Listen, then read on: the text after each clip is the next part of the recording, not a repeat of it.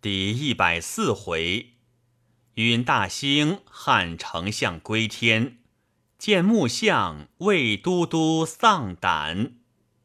却说姜维见魏延踏灭了灯，心中愤怒，拔剑欲杀之。孔明止之曰：“此无命当绝，非文常之过也。”唯乃收剑。孔明吐血数口，卧倒床上，谓魏延曰：“此时司马懿料吾有病，故令人来探视虚实。如可急出迎敌。”魏延领命，出帐上马，引兵杀出寨来。夏侯霸见了魏延，慌忙引军退走。延追赶二十余里，方回。孔明令魏延自回本寨把守，姜维入帐，直至孔明榻前问安。孔明曰：“吾本欲竭忠尽力，恢复中原，重兴汉室，乃天意如此，吾旦夕将死。吾平生所学，已著书二十四篇。”即十万四千一百一十二字，内有八物、七戒、六孔、五句之法。吾遍观诸将，无人可授，独汝可传我书，切勿轻忽。为哭拜而受。孔明又曰：“吾有连弩之法，不曾用的。”其法时长八寸，一弩可发十矢，皆化成图本。如可依法造用，为义拜受。孔明又曰：“蜀中之道，皆不必多忧。为阴平之地，且须仔细。此地虽险峻，久必有失。”又唤马岱入帐。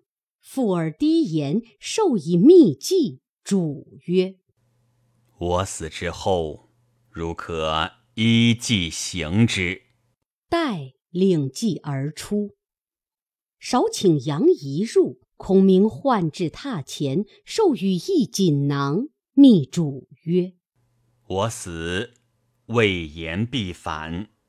待其反时，如与临阵，方开此囊。”那时自有斩魏延之人也。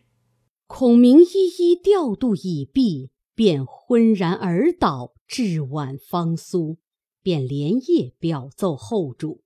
后主闻奏大惊，即命尚书李福星夜至军中问安，兼寻后事。李福领命，暂乘副五丈原，入见孔明。传后主之命，问安毕。孔明流涕曰：“吾不幸中道丧亡，须废国家大事，得罪于天下。我死后，公等宜竭忠服主，国家旧制不可改易。吾所用之人亦不可轻废。吾兵法。”皆授予姜维，他自能济吾之志，为国家出力。吾命已在旦夕，当即有仪表奏天子也。李福领了言语，匆匆辞去。孔明强之病体，令左右扶上小车，出寨遍观各营。自觉秋风吹面，彻骨生寒，乃长叹曰：“再不能临阵讨贼矣！悠悠苍天，何此其极？”叹息良久，回到帐中，病转沉重，乃唤杨仪，吩咐曰：“王平、廖化、张逆、张翼。”吴懿等，皆忠义之士，久经战阵，多负勤劳，堪可委用。我死之后，凡事举依旧法而行，缓缓退兵，不可急骤。如深通谋略，不必多嘱。姜伯曰：“智勇足备，可以断后。”杨仪弃拜受命。孔明另取文房四宝于卧榻上手书仪表，以答后主。表略曰：“夫闻生死有常，难逃定数。死之将至，愿尽于中。陈亮复幸于拙，遭时艰难，分服庸节，专掌均衡。”兴师北伐，未获成功。何其病入膏肓，命垂旦夕，不及中士陛下，因恨无穷。伏愿陛下清心寡欲，约己爱民，达孝道于先皇，不仁恩于羽下。提拔幽隐，以尽贤良；并斥奸邪，以厚风俗。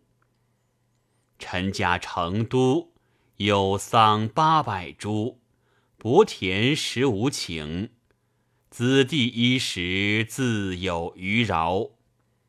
至于臣在外任，别无调度，随身衣食，悉养于官。不至别生，以长尺寸。臣死之日，不识内有余帛，外有盈财，以复陛下也。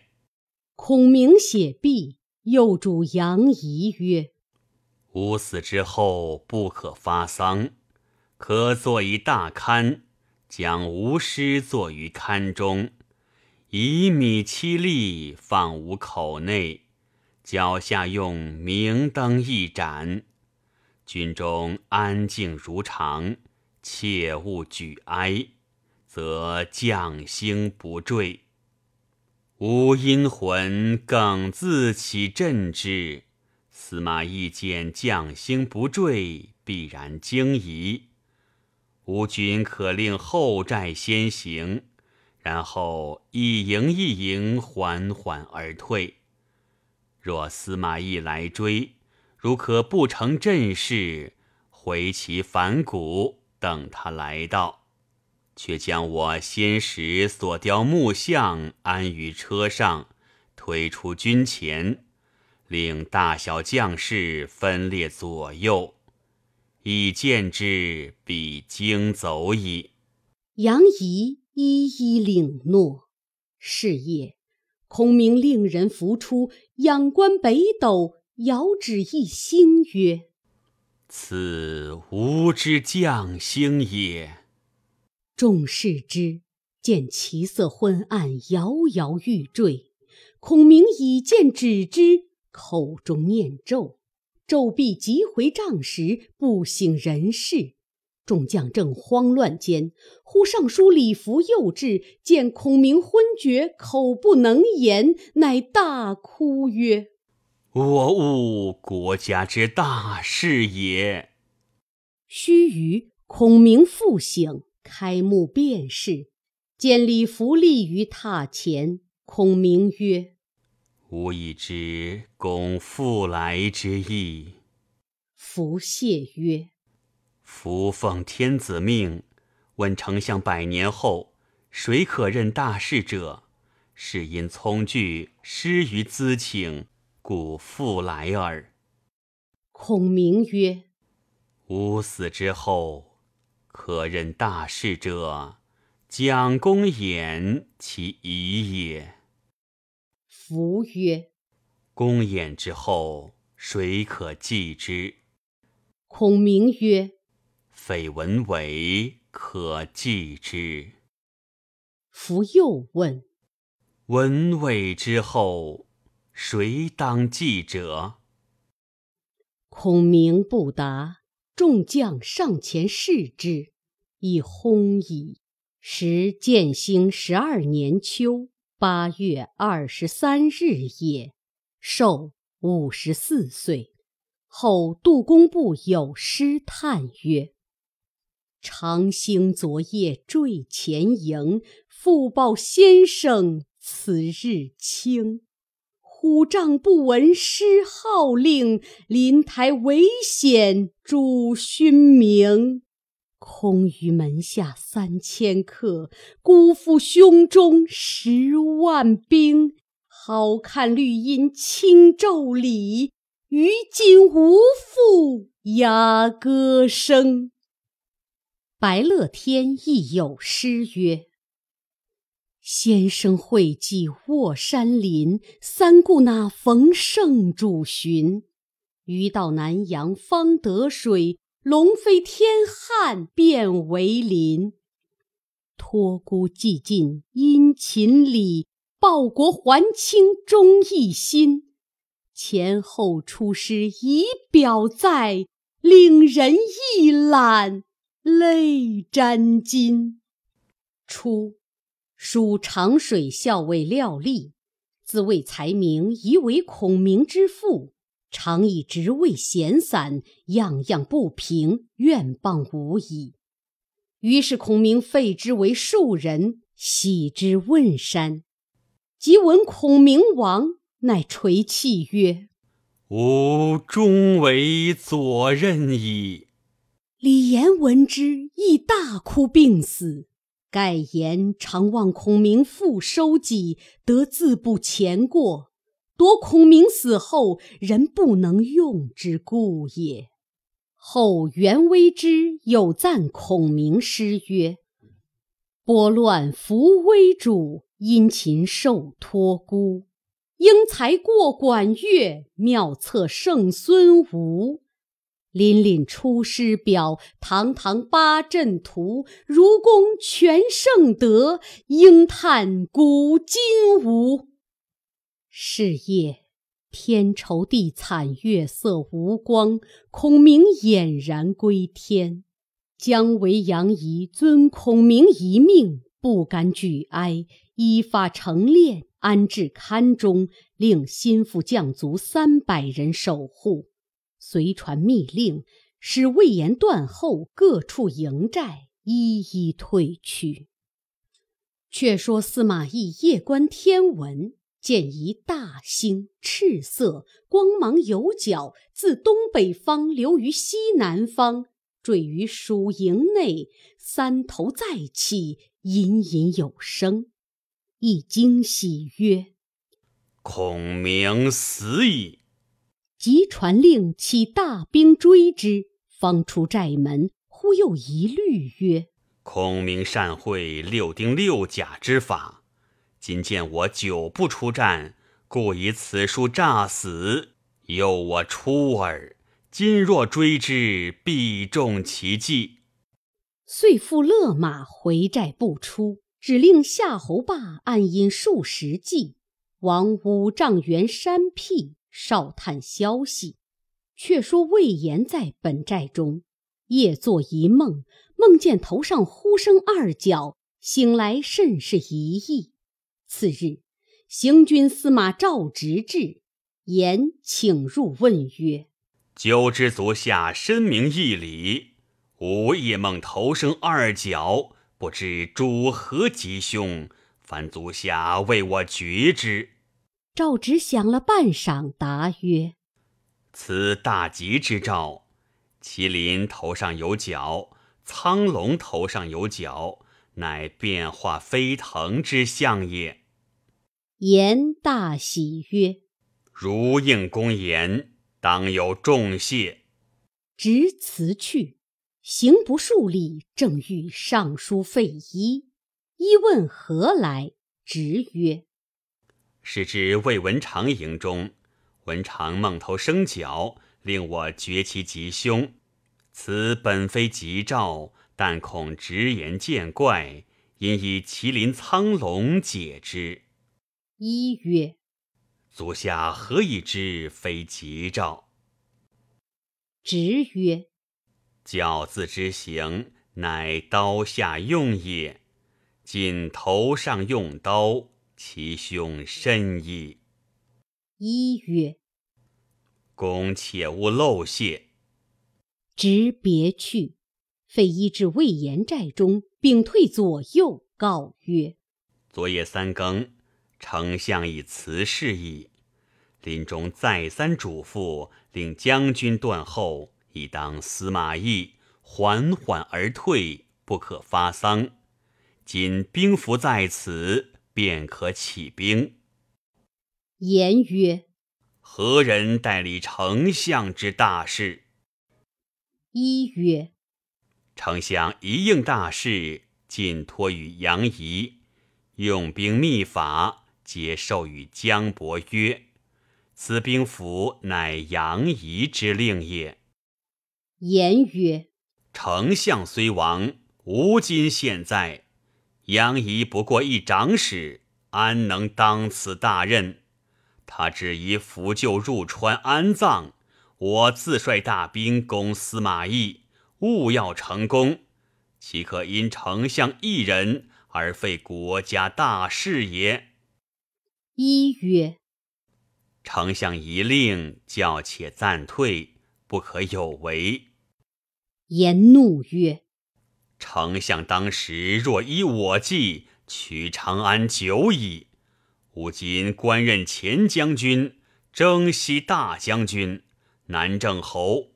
安肯与长史断后？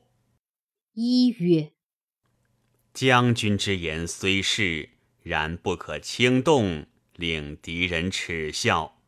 待吾往见杨仪，以利害说之，令彼将兵权让与将军，何如？言依其言。依辞言出营，即到大寨见杨仪。据述魏延之语，仪曰：“丞相临终曾密嘱我曰：‘魏延必有异志。’今我以兵符往，实欲探其心耳。今果应丞相之言，我自令伯约断后，可也。”于是杨仪领兵扶柩先行，令姜维断后。依孔明一令。徐徐而退，魏延在寨中不见费祎来回复，心中疑惑，乃令马岱引十数骑往探消息，回报曰：“后军乃姜维总督，前军大半退入谷中去了。”言大怒曰：“庶如安敢欺我？我必杀之！”因故谓岱曰。公肯相助否？岱曰：“某亦素恨杨仪，仅愿助将军攻之。”言大喜，即拔寨引本部兵往南而行。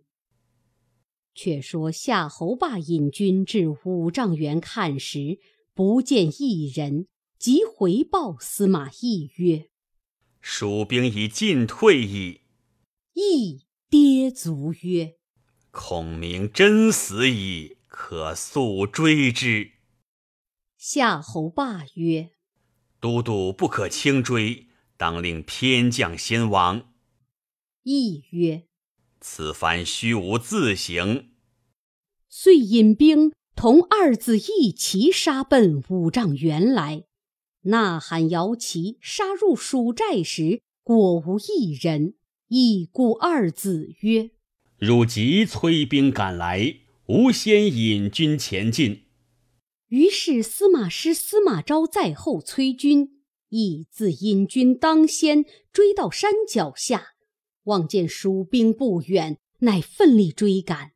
忽然山后一声炮响，喊声大震，只见蜀兵俱回旗反鼓，树影中飘出中军大旗。上书一行大字曰：“汉丞相武乡侯诸葛亮。”亦大惊失色，定睛看时，只见中军数十员上将拥出一辆四轮车来，车上端坐孔明、关金羽扇、贺畅、赵涛，亦大惊曰：“孔明尚在，吾请入重地，夺其计矣。”即勒回马便走，背后姜维大叫：“贼将休走！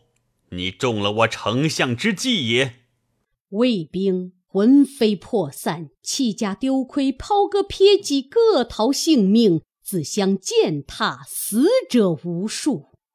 司马懿奔走了五十余里，背后两员卫将赶上，扯住马绝，还叫曰：“都督勿惊！”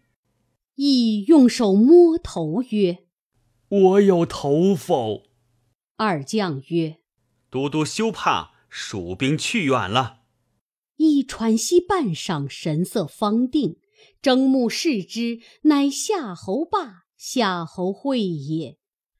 乃徐徐暗配，与二将寻小路奔归本寨，使众将引兵四散哨探。过了两日。乡民奔告曰：“蜀兵退入谷中之时，哀声震地，军中扬起白旗。孔明果然死了，只留姜维引一千兵断后。